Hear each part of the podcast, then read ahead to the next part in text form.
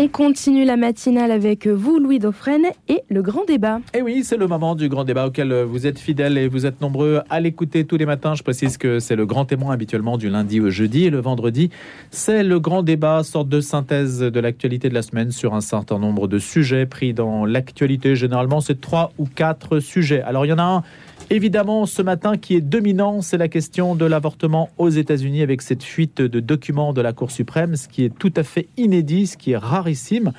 Une fuite donc qui est destinée, si je puis me permettre ce jeu de mots, à faire avorter la décision que la Cour suprême prépare sur l'arrêt Rowan-Wade euh, de 1973 et qui remet en cause l'accès à l'IVG sur le territoire américain. On va évidemment en parler parce qu'il y a quantité de conséquences euh, sur, euh, c'est peut-être la décision d'ailleurs la plus connue aux États-Unis prise sur ces 50 dernières années. Donc on imagine ce que cela peut représenter. Évidemment, on essaiera de voir aussi s'il y aura des répliques, des répercussions en Europe, puisque vous vous souvenez par exemple sur la question du racisme, le mouvement euh, Black Lives Matter avait largement euh, imprégné aussi nos consciences européennes, avec une mobilisation également à, Paris, on s'en souvient, juste après le premier confinement.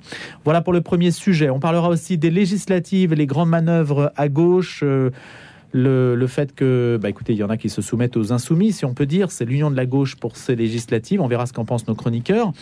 On agrémentera cela de la passe d'armes entre Éric Piolle et Laurent Vauquier sur la question du Burkini. Hein, c'est Burkini contre chantage aux subventions.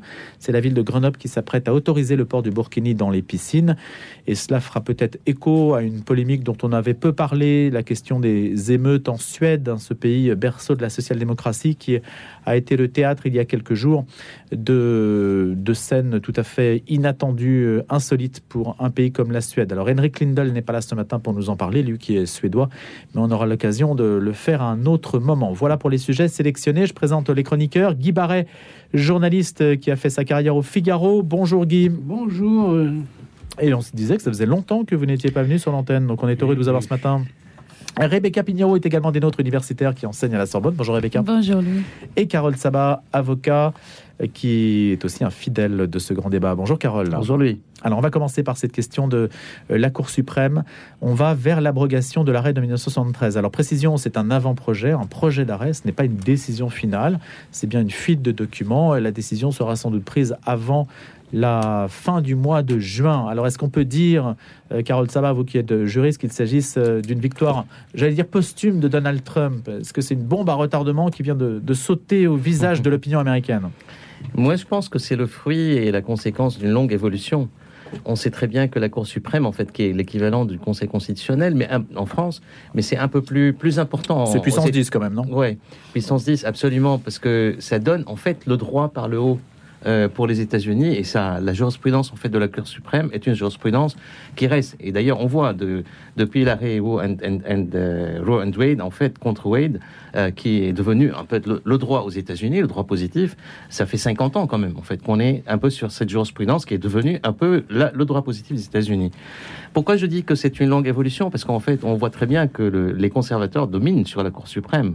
Et c'est pas que Donald Trump, en fait, celui qui est la tête de pont, je dirais, sur cette, euh, cette décision qui fait quand même 98 pages. Mm. C'est pas une décision qui est prise à la légère. Et on dit que c'est excessivement argumenté. On a l'intégralité du document hein, sur le site de Politico. Absolument, tout à fait. C'est Politico. Et ça, ça, ça, aussi, c'est une première aux États-Unis. Parce qu'en fait, le fait d'avancer un avant-projet de loi, ça veut dire qu'on prépare l'opinion publique là-dessus. Mais le juge, en fait, qui est la, tête de pont, je dirais, par, rapport un peu à cette, à cette attaque, contre-attaque, je dirais, conservatrice, a été nommé par George Bush, n'a pas été nommé par, euh, par Donald Trump.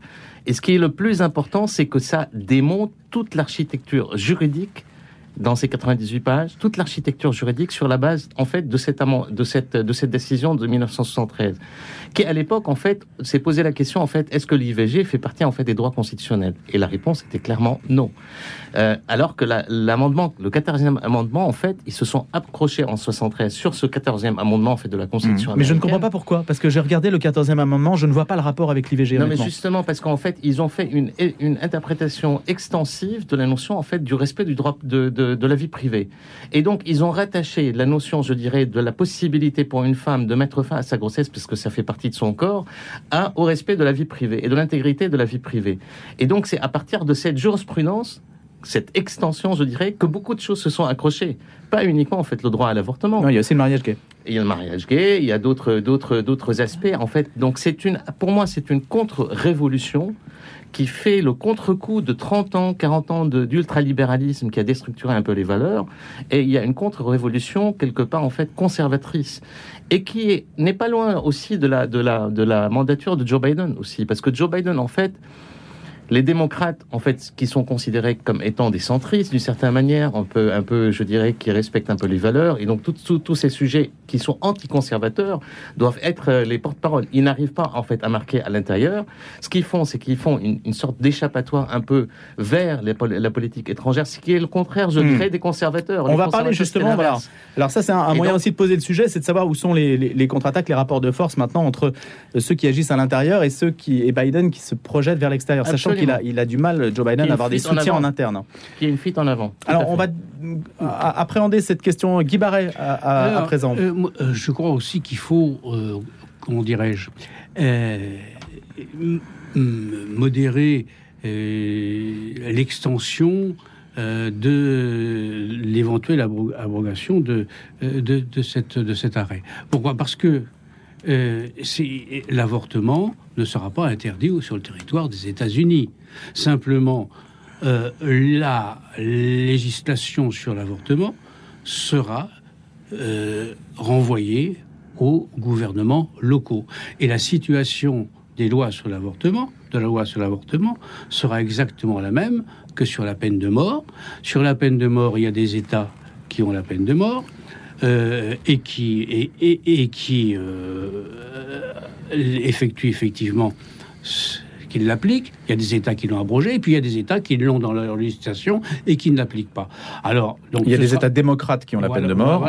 mais pas forcément. Hmm. Et, et, et, donc, l'avortement, ce sera pareil, ce sera, ce sera comme ce ne sera pas, comme ce n'est pas un droit fédéral, eh bien, ce seront les gouvernements locaux qui décideront en fonction, effectivement. Alors, évidemment, c'est d'abord le peuple qui en décidera, parce que lorsque les gouverneurs, les, euh, les, députés se présenteront avec un programme, sur, notamment sur l'avortement, évidemment, les gouverneurs les, euh, euh, les, appliqueront.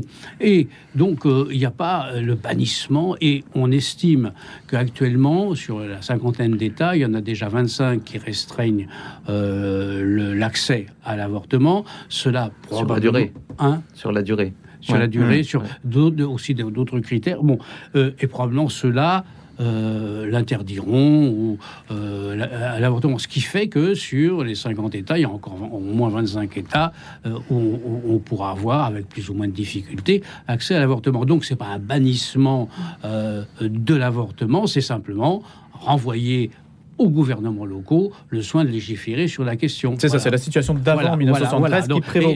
Euh, qui prévaudra, hein, parce que la décision n'a pas été prise. Sur, la peine de mort, euh, bon, bon, bah, il y a une pluralité hmm. d'opinions, il y aura une pluralité de législation. Bon, et voilà. Votre message, un peu de dire, Guy, de ne pas en exagérer finalement la voilà, portée. Voilà, voilà. Il faut pas, faut pas dire, voilà, si c'est, si effectivement cet arrêt est abrogé, euh, l'avortement sera, sera banni, etc. Le, voilà, non, non c'est pas le cas. Une petite précision l'arrêt Rowan Wade, c'était donc le Texas, hein, en fait, et là, c'est le Mississippi qui a porté une affaire devant la Cour suprême, parce qu'en soi, la Cour suprême, euh, Carole, hein, je, mm. parle sous votre contrôle, euh, ne se prononce que dans la mesure où elle est sollicitée. Elle est saisie. Donc euh, voilà, il faut, il faut, il faut qu'elle soit saisie. Donc là, c'est le Mississippi, et un de nos intervenants cette semaine disait que Mississippi il faut par exemple l'accord de la, en cas de viol, il faut l'accord du violeur mmh. pour que l'avortement puisse avoir lieu. Je ne sais mmh. pas si c'est, j'ai pas vérifié cette information, mais c'est l'un des États les plus euh, restrictifs euh, sur, sur ce terrain-là. Euh, Rebecca Pinheiro. Alors Rebecca, je vous représente un petit peu parce que vous êtes évangélique et vous êtes sensible. On connaissait bien les États-Unis. Vous avez une fibre, comment dirais-je, vous êtes peut-être emblématique, représentative en tout cas d'un certain mmh. militantisme évangélique américain, non? Un petit peu? Euh, américain, je sais pas, mais en tout cas, je suis biblique, ça c'est hmm. certain. Vous vous reconnaissez en tout cas dans cette euh, initiative Ah bah, je suis tellement heureuse. D'ailleurs, je, je l'ai lu, le document que j'ai imprimé, il est là. Hmm. J'ai lu, c'est pratiquement 100 pages. Et, euh, et Samuel Alito, donc c'est le, le, juge qui l'a écrit, le, document, vous, lisez-le, il est délicieux à lire, il est merveilleux parce ah que il traite les cas euh, cas par cas. Donc, il, travaille par jurisprudence en présentant tous les cas qui ont été présentés à la Cour et pourquoi à chaque fois la Cour est revenue vers cet arrêté de, de 73. Donc, c'est tellement complet et du coup, il, part de quatre points pour, euh, pour défaire cet arrêt de 73. Le, but, c'est de le défaire, hein, c'est de l'annuler. Et quels sont ces quatre points? Eh bien, la première chose, c'est qu'il dit, euh, je, je, fais quelques, j'ai pris quelques quelques notes, que euh, déjà la Constitution n'interdit pas, ce sont ces mots, hein, la Constitution n'interdit pas aux citoyens euh, de chaque État de réglementer ou d'interdire l'avortement. Donc c'est la première chose. Donc on peut pas dire que que, que la Constitution elle, soutiendrait, qu'elle viendrait en soutien d'un gouverneur qui interdirait l'avortement. Et c'est très important parce que pour lui la, Cour en 73 elle était au-delà de ce qu'elle aurait dû faire, de ce qu'elle aurait faire. Et donc, il dit, bon voilà, effectivement, en 73, l'avortement est autorisé en vertu du droit au respect de la vie privée, qui est garanti par la Constitution américaine, mais c'est une interprétation. Extension. Ce n'est qu'affaire d'interprétation, d'ailleurs, dans l'histoire. Hein. Et ben, il dit que comment on peut, du coup, interpréter que cela euh, est, ça connecte à la vie privée le fait de garder ou pas euh, la vie en soi, laissons chaque territoire élu par le peuple décider de son interprétation à cela de son, sa propre interprétation. Ça, c'est le deuxième point. Euh, le troisième, c'est que c'est beaucoup plus politique. Il est dit qu'il est temps de prendre en compte la Constitution et de renvoyer la question de l'avortement aux représentants qui sont élus du peuple. Donc, on laisse la Constitution telle qu'elle est et que cette interprétation vienne aux élus. Il dit aussi que l'avortement, c'est son troisième point, n'est pas profondément enraciné, c'est le point le plus important hein, de, son, de son texte. L'avortement n'est pas profondément enraciné dans l'histoire et les traditions de la nation, dont la Constitution est héritière, et il n'est protégé par aucune disposition de la Constitution. Donc ça veut dire que le travail qu'ils ont fait, le, le travail de fond, il est profond, quoi il est profond. Et donc, bon, Gainsbourg, on sait hein, que cette que cette femme qui a eu euh, pour euh, les gens de gauche aux États-Unis le malheur de mourir euh, pendant, bon bref, pendant le que Trump était au pouvoir, et donc elle a été remplacée par un conservateur. Aujourd'hui, il y a il y a six conservateurs sur neuf dans la hmm. cour. Donc c'est Amy Coney Barrett qui a remplacé absolument. et cette femme est conservatrice. Hmm. Et la question, c'est que il n'est pas Samuel, donc Alito n'est pas seul, n'est pas seul du tout. Le document a été d'ailleurs co-rédigé par trois autres euh, juge n'est pas le dernier document donc il peut être encore amendé. Et on pense que le président euh, de la cour pourra lui-même faire son document et présenter son document. La fuite c'est une affaire inédite. Ça n'aurait jamais dû se passer. Et donc il y a une enquête actuellement pour savoir qui a donné ces papiers. Euh, et je ne sais pas si vous avez vu les émeutes qui ont qui ont cours aux États-Unis en ce moment. Moi j'aimerais insister sur un point. Vous savez qui est Roy? Parce que le, cette, cette, euh, cette, cet arrêt du, du 1993, la, la base, c'est que le, le, le, cette, cette, cette personne a saisi hmm. exactement. Mais c'est un pseudonyme. Hein. Oui, mais cette femme, cette femme, dans les années 80, et tout ça est, est, est, largement diffusé sur Internet. Les images sont là de hmm. son aveu. Elle est revenue à charge. Elle a écrit un livre et elle a été à la télé pour dire j'ai menti. Elle a menti. Elle a dit qu'elle avait été manipulée par son avocat. La base, elle, elle avait dit j'étais euh, violée donc par un groupe d'hommes et donc elle a, elle a saisi son, son, le tribunal pour se faire avorter et la question, c'est que non, elle n'a pas été violée par un groupe du tout. Donc, elle, elle, elle le dit, je j'ai menti. Et donc, en fait, 1993, donc 73, ça fait des décennies que, que, que cette loi-là Hmm. Elle est assise sur un mensonge et personne ne l'a fait. Et Gainsbourg, elle a une part énorme de responsabilité là-dessus. Gainsbourg, hein, c'est pas Serge Gainsbourg. Oui, hein, non, non, non, c'est la juge. C'est un peu la Simone Veil américaine. Et donc, elle a empêché largement à chaque fois qu'on revenait à charge sur ce mensonge, sur ce cas-là, hmm. elle le bloquait systématiquement. Et là, c'est juste un retour de hmm. vérité.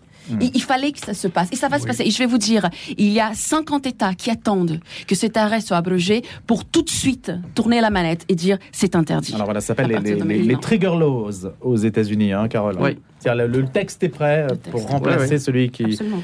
Absolument. Euh, Mais pour qu'il y en ait un autre qui entre en vigueur. Déjà, il y a une tendance en fait à limiter ce droit en fait qui était prévu au titre de cette euh, décision. En fait, euh, en France, on appelle un arrêt de principe. C'était une décision de principe. C'est pas une décision d'espèce. Au-delà en fait des faits de l'affaire. Euh, je peux comprendre en fait les, faits, etc. Mais toute l'architecture des droits des femmes aux États-Unis a été construite sur la base de cette décision de 1973. Donc je suis pas d'accord qu'il n'y aura pas des conséquences. Il y aura des conséquences jusqu'à l'interdiction de l'avortement dans certains États. Et ce que disait Rebecca, c'est vrai, c'est que la question qui se pose, c'est que dans la société américaine, euh, qui est très constitutionnaliste, c'est-à-dire on, voit très bien comment le rattachement au Fifth Amendment en fait. Et donc euh, ils disent en fait que c'est pas un droit constitutionnel. Au contraire, en fait, dans la sociologie américaine, dans l'inconscient américain collectif, la question de l'avortement est plutôt euh, négative, perçue d'une manière négative. Et donc ils disent qu'à partir du moment où c'est pas la Constitution qui prévoit ce droit et que c'est par une extension en fait d'une interprétation du 14e amendement que toute cette architecture juridique depuis 50 ans s'est mise en place ils font une contre-attaque, mais vraiment de, à charge d'une manière terrible. Mais c'est une contre-attaque conservatrice. Mmh. C'est une contre-attaque largement conservatrice, qui, à mon sens, n'est pas dénuée du euh, comme disait Guy Barret un peu du, du sens je dirais du, du comment dire de, de, la sagesse quelque part qu'il faut adopter dans la dans la législation c'est-à-dire en fait prendre en considération les droits des uns et des autres. Là c'est vraiment une contre-attaque on a l'impression en fait qui est politique et juridique en même temps. Mais c'est le juridique qui prend en fait le relais du politique. Euh, alors Joe Biden dit euh, nous passons à l'action à présent il a appelé les enfin, non, ce n'est pas Joe Biden, je, précise. Lui, évidemment, est en tête. Enfin, évidemment, non, parce que je vais être un peu confus, mais euh, son itinéraire est un peu sinueux sur le sujet. On ne peut pas dire que Joe Biden avait une position au départ euh, qui est celle qu'il adopte aujourd'hui. En tout cas, il y a plusieurs grandes organisations progressistes euh, qui, donc, dans le sillage de la réaction de Joe Biden, appellent les Américains à défiler en masse le 14 mai dans tous les États-Unis pour défendre le droit à l'avortement. Est-ce qu'on s'achemine vers un. Alors, c'est difficile de prédire l'avenir, mais vers des mouvements équivalents à ce qui a prévalu, par exemple, après la mort de George Floyd. C'est-à-dire, mm. est-ce que, est que la fuite vise à mobiliser, à créer un, choc politique? Guy Barret, Carole Sabat, Rebecca euh, Guy? je, enfin, évidemment, on ne peut pas faire de prophétie, mais il est certain que euh, euh, le sujet, par exemple, la mort de George Floyd, il y a une espèce de, consensus contre le racisme, contre les excès policiers auxquels cette mort est, est, est, est assimilée. En revanche, euh, ça n'existe pas, ce consensus euh, sur l'avortement, bien au contraire. Euh, et si euh, on va vers l'abrogation de cet arrêt, c'est précisément parce qu'il y a une évolution de l'opinion publique. Alors il y aura évidemment euh, des manifestations euh, de gens, toujours les mêmes, qui, mm. qui se réclament du, droit des femmes, etc. Je pense pas que ça provoque vraiment des émeutes ou une, mobilisation de masse. il y a simplement une chose. On nous dit, par exemple, que 60% à peu près des, des Américains, selon les sondages, très favorable euh, à l'avortement. Bon, euh, on prend avec prudence ces sondages, mais peu importe. Hein. Moi, je me souviens, parce que j'ai l'âge, euh, que euh, François Mitterrand a, abrogé la peine de mort en 81, euh, alors que une grande majorité des Français y étaient favorables. Et qu'est-ce qu'on dit? On félicite François Mitterrand d'avoir eu le courage d'affronter l'opinion publique et d'aller à contre-courant. Donc, ça n'est pas non plus un argument. Une chose sur la question de la vie privée, et c'est dans cette définition-là que sincère l'arrêt en question. Avec ce postulat, disant pourquoi c'est la vie privée? Parce que mon corps est à moi, etc. Or, la réalité, c'est qu'une femme qui porte un enfant, euh, ça n'est pas son corps, c'est le corps d'un autre qui a un code génétique différent, qui a parfois un, un, des tas de différences. Donc, elle porte un corps en elle, ça n'est pas son corps. Au demeurant, euh, si elle, si, même si c'était son corps, la législation française, et je suis suppose que américaine également, prévoit l'indisponibilité du corps humain. Ça veut dire que vous n'avez pas le droit de vous amputer d'un bras sans, sans, sans, sans assurance médicale. Donc, donc, c'est, donc le fondement de ce qu'est la vie privée, bon, c'est vrai que c'est une décision privée, mais quand ce euh, sur le postulat, mon corps est à moi, je peux en faire, je peux en faire. Je peux On peut pas la réduire à ça. Je peux, voilà, c'est ça. Voilà. Oui, parce qu'en fait, il y a l'opposition du droit à la vie par rapport au droit au corps. le droit à la vie, c'est dire c'est la vie d'un tiers, en fait, qui est l'enfant, qui est le fœtus. Et, d'ailleurs, toute la question des critères, c'était jusqu'où la viabilité, en fait, de, du fœtus était était un sujet en dehors de l'utérus quelque part. Et donc c'est ça la question en fait à la base. Euh, on dispose de quoi? Dispose du droit de la vie, du droit de la vie d'un tiers. Et donc, il faut qu'il y ait une réglementation, il faut qu'il y ait en fait une décision qui, qui soit. Mais là, on est en train de passer, je dirais, d'une extension extrême, qui était celle de 1973, euh, de, de, dans laquelle on a dit que le droit à la vie, même d'un tiers, en fait, dépend de, de, de, cette notion, en fait, de l'article la, de 14, de l'amendement 14 de, la Constitution des États-Unis, du respect du, droit du respect de la, de, la vie privée. Euh, je veux dire, c'est une extension de la notion des libertés qui est problématique, qui a été problématique. D'autant plus que c'était une interprétation, en fait, cette extension, et dans laquelle on a mis toute une architecture des droits des femmes depuis. Donc, je suis pas sûr qu'il y aura. Donc, ça veut dire, est-ce que le coup d'après, ça va être le mariage bien sûr. Euh, gay, et c'est déjà annoncé, hmm. la, contraception, le, mariage gay. Moi, je considère Donc, l'Amérique s'engage dans une voie. Ça s'inscrit dans le cadre, je dirais, d'une contre-révolution euh, hmm. conservatrice qui est claire, en fait, depuis des années, en fait, qui se met en place, et ça se, ça s'explique politiquement, mais ça s'explique aussi par les difficultés du mandat Biden actuel en interne aux États-Unis qui n'arrive pas à marquer ni, ni lui ni sa vice-présidente. Euh, D'où, en fait, encore une fois, c'est-à-dire cette, un peu, cette virée pour un peu prolonger, euh, faire les prolongations de la guerre froide et de ressusciter l'OTAN et d'aller en fait dans, dans, dans, une logique de tout guerre euh, contre, euh, dans, dans, le se passe euh, au, en, en, Ukraine. Il y a pour exister. Pour exister. Et, et ça, c'est un peu le contraire. C'est un peu, je veux dire, c'est complètement schizophrénique parce que c'était les conservateurs qui, en interne, en fait, voulaient imposer cette unilatéralité internationale, quelque mmh. part, c'est-à-dire, on voit très bien les Bush, etc., qui étaient des votants en guerre en Afghanistan, en Irak, etc. Et aujourd'hui, c'est un démocrate qui est censé être multilatéraliste qui va, qui est en, dans une logique de vote en guerre. Et donc tout s'explique parce qu'en fait, c'est la difficulté structurelle aujourd'hui de la société américaine de faire une sorte un peu d'arbitrage final et de synthèse entre la nécessité, en fait, je dirais, des deux de, de, des valeurs à l'intérieur même de la société et puis euh, cette révolution un peu progressiste, mmh. libérale, ultralibérale qui a déstructuré pas mal de valeurs. Il nous reste une minute, euh, Rebecca, une, question simplement. La question de la viabilité euh, du bébé aux États-Unis, on dit que le bébé il est viable au moment où en dehors de l'utérus il peut continuer à vivre. Et cette question-là, elle est fausse, elle n'existe plus, c'est faux. On vire dans, en Rhode Island, dans l'État de Virginia et aussi dans l'État de New York, vous pouvez tuer le bébé à la salle de naissance une fois que vous avez passé Ça, vous avez, vous avez la garantie. Vous en avez déjà parlé sur l'antenne. Le 29 janvier 2019, cette, la, la, loi a été approuvée dans ces trois États. Donc c'est comme ça. C'est comme ça. Ça veut dire que vous, sur une lettre d'un médecin qui dit que cette naissance provoque un, un, une, une, une euh, euh, un déséquilibre mhm. émotionnel ou physique à la maman, elle peut décider de se séparer de cet enfant après naissance.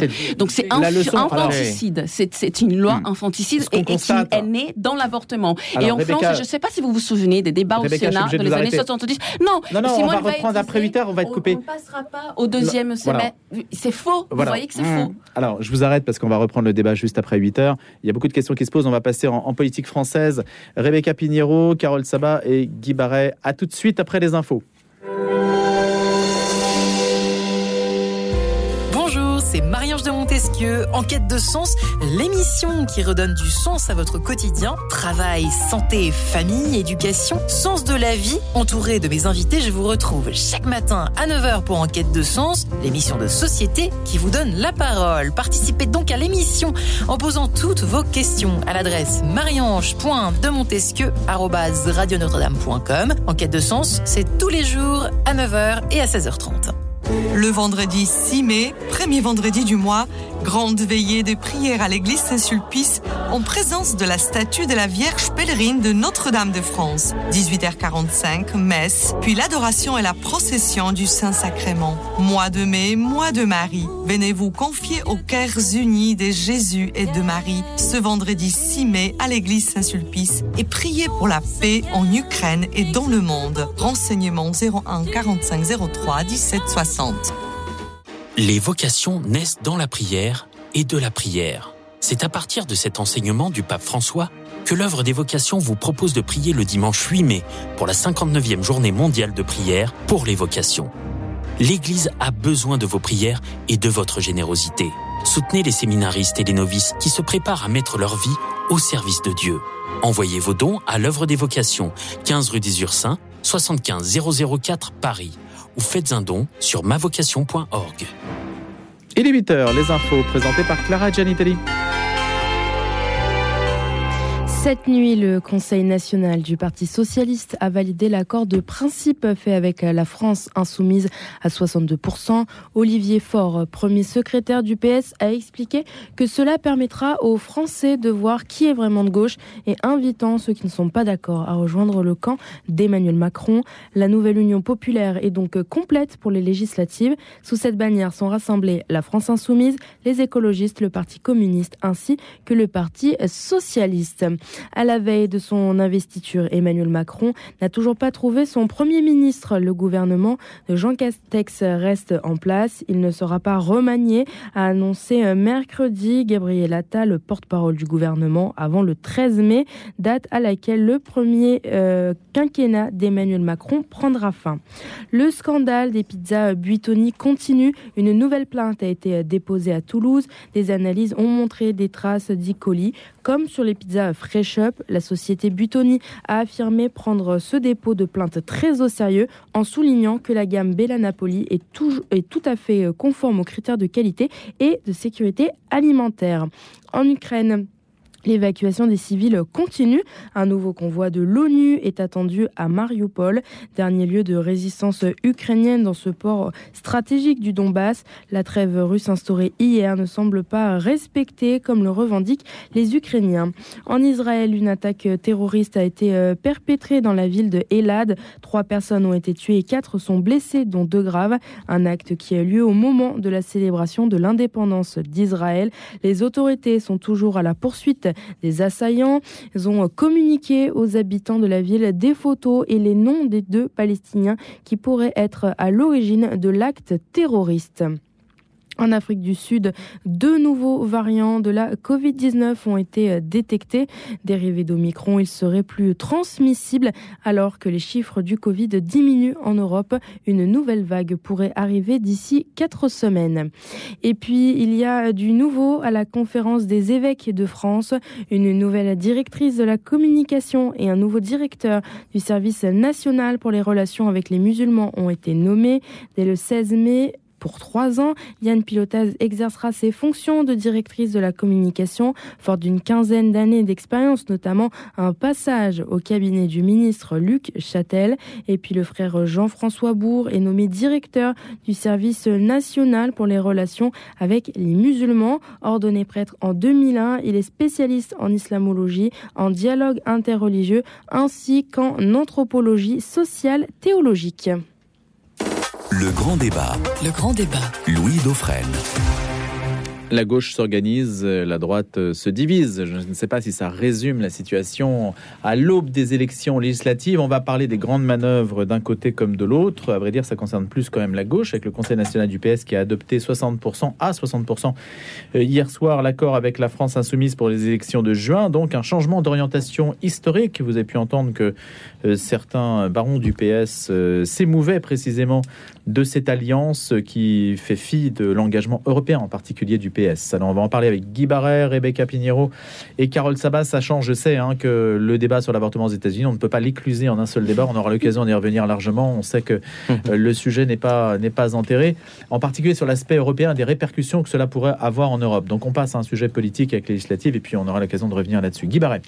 Eh bien, je crois que cette, ces accords à gauche, euh, tous réunis euh, derrière euh, Mélenchon, et ne peut que accentuer la, la désaffection des Français euh, pour euh, la politique, parce que quand même, quand on réfléchit... Et pour la gauche. Et, et pour la gauche, mais euh, euh, ils ont réussi en quelques semaines à avoir tous une plateforme commune de gouvernement.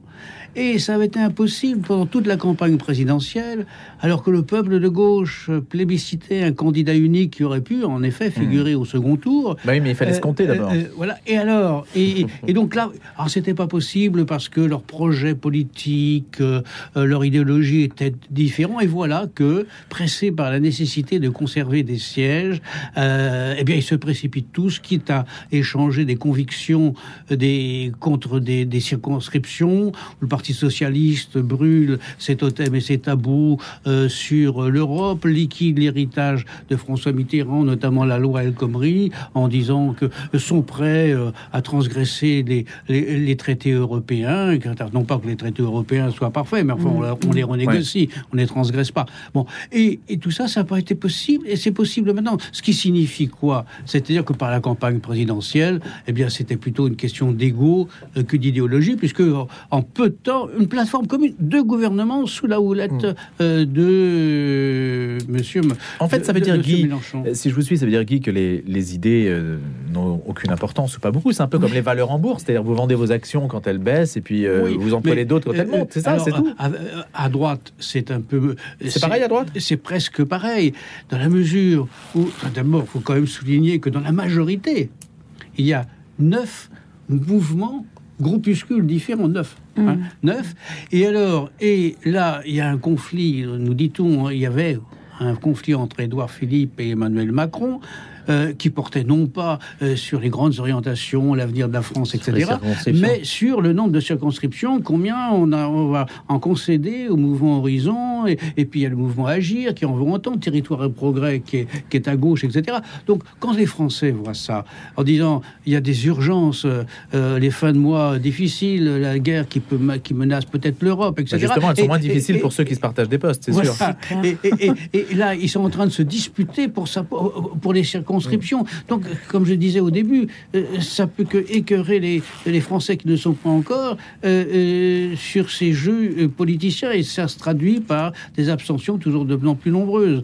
Et donc, Alors maintenant, bon, on va mettre ça en débat. hein. Carole Sabat, Rebecca Ouais, Pinheiro. moi je pense que je pense que je suis pas d'accord qu'il y a une organisation, une nouvelle organisation à gauche, parce que on est dans une sorte d'épilogue de la décomposition politique euh, qui n'est pas une nouvelle recomposition, parce que ce que reflète le, le, le score qu'a fait Mélenchon n'est pas une force in- in- in- in- interne, je dirais, intrinsèque à Mélenchon et à la France soumise, insoumise, pardon, c'est à l'insoumise, c'est un lapsus révélateur. Euh, ce que je veux dire, c'est que euh, aujourd'hui, il y a une sorte de forcing, il y a une sorte de coup d'État que fait Mélenchon personnellement, mais aussi les radicaux qui sont derrière lui de la France insoumise, de saisir un moment particulier de la vie politique où les frères ennemis, c'est-à-dire les écologistes, les communistes et le Parti socialiste, surtout le grand frère ennemi en fait, c'est le Parti socialiste, est dans une situation particulière qui est très difficile. L'échec d'Anne Hidalgo, c'est l'échec d'Olivier Faure. Olivier Faure, il, essaie de sauver un peu ce qui reste, un peu de sa crédibilité, qui, n'en a plus. Je ne vais pas défendre des- le PS aujourd'hui, on connaît en fait tous les, problèmes internes. Mais ce qu'il fait aujourd'hui, c'était, et d'ailleurs, en fait, il a été excessivement, d'une manière très violente, interpellé par les militants hier, en fait, au Conseil national. Et il, n'a- pas réussi à terminer son discours, alors qu'il présentait, en fait, les, choses aux militants, soit vous voulez qu'on vive, c'est-à-dire euh, qu'on soit considérés comme des macronistes, ou qu'on qu'on se rattrape un peu pour se raccrocher un peu à la notion de gauche. C'est toute la logique contraire, je dirais, en fait, de, de, de ce qu'était le PS. Le PS était la locomotive de tête. Qui, elle, prenait les autres locomotives, le Parti communiste et les autres. S'il y avait un programme commun, c'était Mitterrand qui l'a mis en place avec Ben oui, les mais c'était communistes il y et qui l'a a imposé. 30-40 ans, ça. Maintenant. absolument. Et donc aujourd'hui, renier tous les principes, renier toute la politique qui, qui permettait au PS d'évoluer vers la social-démocratie, aujourd'hui ils sont en train de régresser vers une forme de radicalisme de gauche qui correspond pas du tout à leur histoire. Mais ça favorise plutôt Emmanuel Macron et le Ouais, l'hypercentre. abs- Absolument, c'est ça, c'est là où je, je vais en venir. La recomposition aujourd'hui se fait à droite, mais pas seulement à droite dans le sens, je dirais, classique du terme, à droite dans le sens de l'émergence d'un nouveau centre, en fait, qui va être un centre à la fois qui va prendre du, du centre droit et du centre gauche, mais qui va être beaucoup plus clair que ce qui était en marche avant. Et c'est pour ça que le président prend son temps pour nommer un, un premier ministre. Et tout ce qu'on dit en fait sur le fait qu'il y a des euh, Carole Delga ou d'autres ont refusé en fait le poste de premier ministre, tout ça, c'est en fait c'est de- Diversion. c'est de la diversion, ni plus ni moins. Le président, il sait ce qu'il veut. Et il sait où il va. Il, il a travaillé depuis cinq ans sur la décomposition de la vie politique à droite et à gauche. Il réussit, il achève aujourd'hui. Et il est en train de montrer aujourd'hui, à travers tout ce qui se passe à gauche, que le radicalisme et l'extrémisme de gauche est en train de prendre le dessus sur Mais les pour vous, forces Carole, et je donne la parole à Rebecca, pour vous, Carole, est-ce que le PS aurait dû avoir la même attitude que les LR, par exemple, à droite, c'est-à-dire refuser de s'allier avec ce qui est plus à droite que soi Aujourd'hui, c'est un, un pur intérêt conjoncturel, parce qu'ils veulent sauver des circonscriptions, comme Est-ce que dit. le PS aurait dû faire ça? Ben, à mon avis, il aurait dû faire ça. Pourquoi? Parce que certains fait, disent qu'ils vont plus perdre à être alliés qu'à ne pas être alliés. Absolument, parce qu'en fait, là, au- aujourd'hui, ils ont garanti 70 circonscriptions, ce qui est scandaleux pour le Parti Socialiste, en fait, euh, 70 circonscriptions. Et sur, même sur ces 70, tu, tu prends par exemple Carole Delga, qui est en fait aujourd'hui la baronne du PS, et qui s'est prononcée contre l'accord, qui est la présidente du Conseil général en fait d'Occitanie, qui a le 60, 60% je dirais, des effectifs un peu du, PS. Aujourd'hui, tout le monde est en train de dire que bah, il y aura des, des, euh, en fait, des opposants, c'est-à-dire en fait des listes euh, du Parti socialiste contre un peu. Donc, on va se retrouver dans une situation de d'émiettement encore davantage avec des triangulaires, des quadra- quadrangulaires qui vont pousser, je dirais, à davantage de, de décomposition. Ce que fait aujourd'hui, ce qui se passe aujourd'hui dans le paysage politique, c'est que la droite extrême et la gauche extrême essaient de se- s'imposer comme étant la locomotive de tête. Alors qu'elle ne correspond pas forcément à une réalité. Elle a réussi Hmm. à faire une incursion, mais c'est pas la réalité du pays. Et donc, je pense en fait que la réalité du pays est davantage. On dans- verra si elle transforme, si l'une et l'autre transforment l'essai de la présidentielle, en fait, mais, ce qui est loin d'être un exemple, un seul exemple, par exemple. Allez-y, Carole, faut que Rebecca ouais, puisse s'exprimer quand même. Mais les contradictions, en fait, dans les, dans les accords. Il y a des accords avec le Parti communiste qui contredisent ces accords, en fait, avec le Parti socialiste. Et par exemple, avec le parti, sur l'Europe, sur le Parti socialiste, ils ont dit, ben, on est d'accord à désobéir à certains, avec les, les écologistes, à désobéir à certaines règles européennes, mais dans le respect de l'état de droit. Qu'est-ce que ça veut dire? C'est plein de contradictions. Hmm.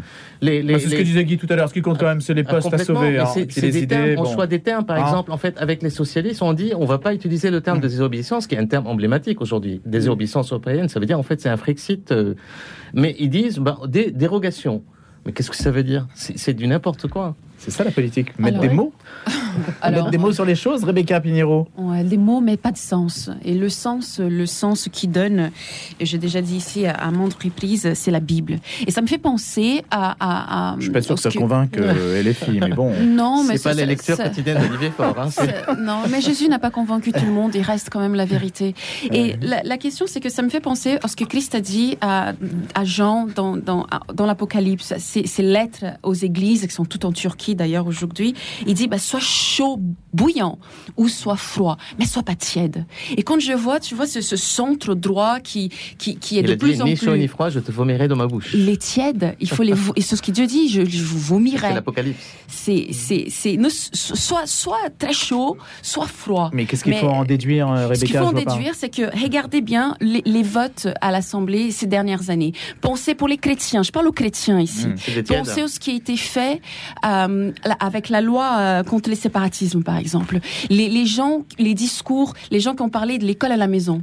Pre- Prenez des repères des- de- pour les, ces législatives, des repères chrétiennes, des repères de valeurs, et allez voter. Allez voter sur la base de ces repères, de ce que ces gens-là ont déjà fait. Ne pensez pas à gauche, à droite, mais sur vos valeurs, restez chaud, restez bouillant. Les gens qui ont voté, par exemple, contre l'école à la maison, allez-y, montrez ce que vous pensez, les chrétiens, parce que c'est nos libertés qui ont été piétinées par le Sénat, par l'Assemblée Je suis depuis, pas sûr que depuis tous les 4 chrétiens ans. soient pour l'école à la maison. Eh ben, il le Rebecca. devrait. Il Hmm. devrait parce Mais que c'est notre non, mais c'est un liberté. sujet, il faudra en parler sur C'est un vrai sujet. Donc prenez les sujets, correspond. prenez les sujets concrets au lieu de, de, de penser à ces, à ces bagarres ridicules politiciennes. Mais en même temps, c'est leur boulot, hein, c'est ce qu'ils savent faire.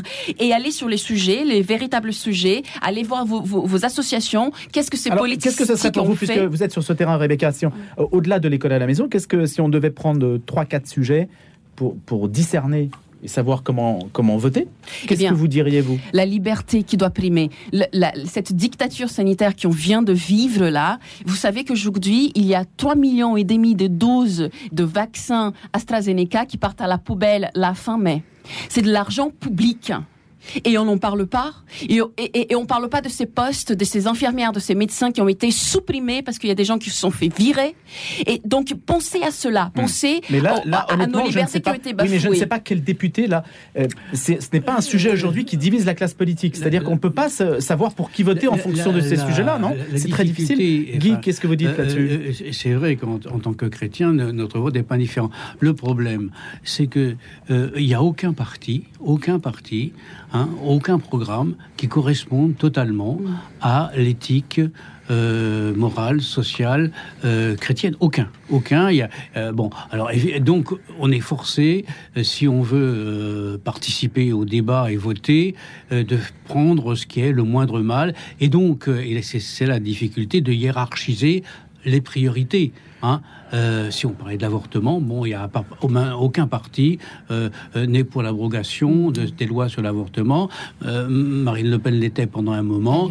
C'est fini. Bon, alors, donc, c'est très difficile. Et alors, je suis pas sûr que le critère de l'école à la maison soit le critère prioritaire pour décider d'avoir. Je pense que la question de l'avortement, la question et en abordant la question de la liberté, je pense qu'il faut euh, euh, restaurer, ça c'est la doctrine sociale de l'Église et dans la loi naturelle, euh, le principe de subsidiarité.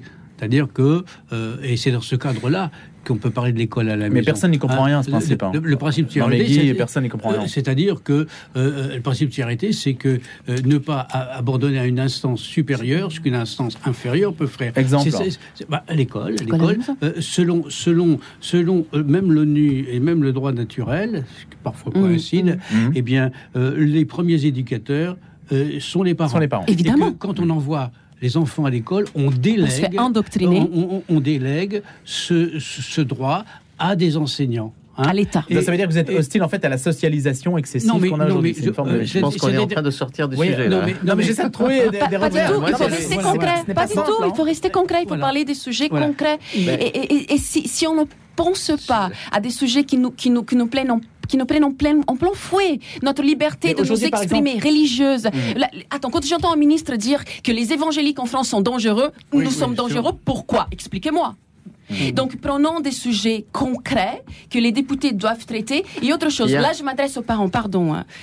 Là je m'adresse aux parents. Vous voyez ce Allez, qui vient de se passer ce qui- vient de se aux euh, États-Unis Non, mais ce qui vient de se passer aux États-Unis, c'est qu'il y a des juges qui ont- ont- vont, vont transformer la nation, mais que vos enfants fassent des études. Gardez vos enfants dans la Bible, chrétiens, vraiment chrétiens, engagés, des, des bonnes personnes jusqu'au bout. Mais faites vos enfants faire des études, aller haut, devenir député, devenir sénateur, parce qu'il faut qu'il y ait des gens courageux, des gens nobles, des gens avec des vrais principes qui Mais- bâtissent des lois dans ce mais, pays. euh, je pense Et qu'il il le faut. On peut, Il le faut. Je- je- on peut écouter votre aspiration, j'en- Rebecca, mais j'entends- c'est vrai que J'entends parfaitement ce discours, mais c'est pas. Il n'y a Carole, pas que les va. chrétiens dans la société. La société, en fait, elle est plus, elle est beaucoup plus plurielle.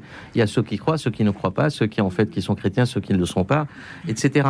Aujourd'hui, on relative. parlait en fait, en, le sujet, c'était un peu sur l'accord de la gauche. Je- J'entends, en fait, moi, il faut regarder dans, dans toute conjoncture politique, il faut regarder en fait l'essentiel, c'est-à-dire les enjeux. Les enjeux, c'est quoi? On a depuis 30, 40 ans en fait une révolution ultralibérale qui a déstructuré toutes les valeurs, et aujourd'hui, on a depuis quelques années, à travers en fait les votes populaires de droite, des populismes qui se développent en Europe, aux États-Unis avec le mouvement Trump, une contre-révolution conservatrice, néoconservatrice ou conservatrice. Donc c'est ça l'enjeu. C'est deux blocs en fait, un bloc en fait qui est conservateur, qui est pour une révolution, con- une contre-révolution conservatrice, et un bloc en fait qui veut toujours toujours maintenir une forme un peu de structuration, mondialisme, ultralibéralisme, etc.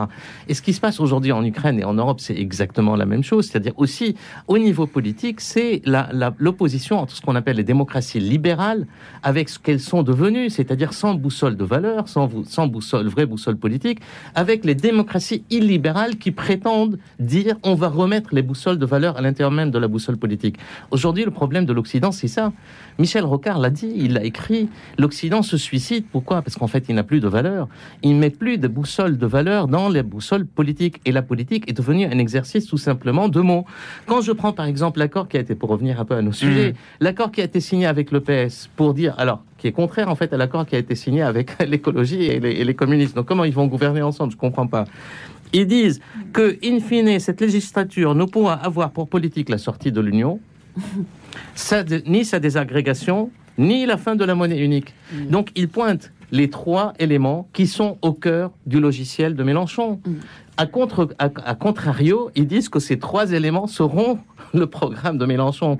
Aujourd'hui, le vrai problème, c'est que les, les, partis de gouvernement qu'on appelait les partis de gouvernement, que ce soit de droite, les LR, les conservateurs euh, et, les, et, les, libéraux, et du côté gauche, en fait, c'est-à-dire la mhm. social-démocratie, la deuxième gauche, qui devait, avec Rocard et Mitterrand, en fait, devenir une vraie social-démocratie, sont en train de virer soit à droite, extrême droite, soit à extrême gauche.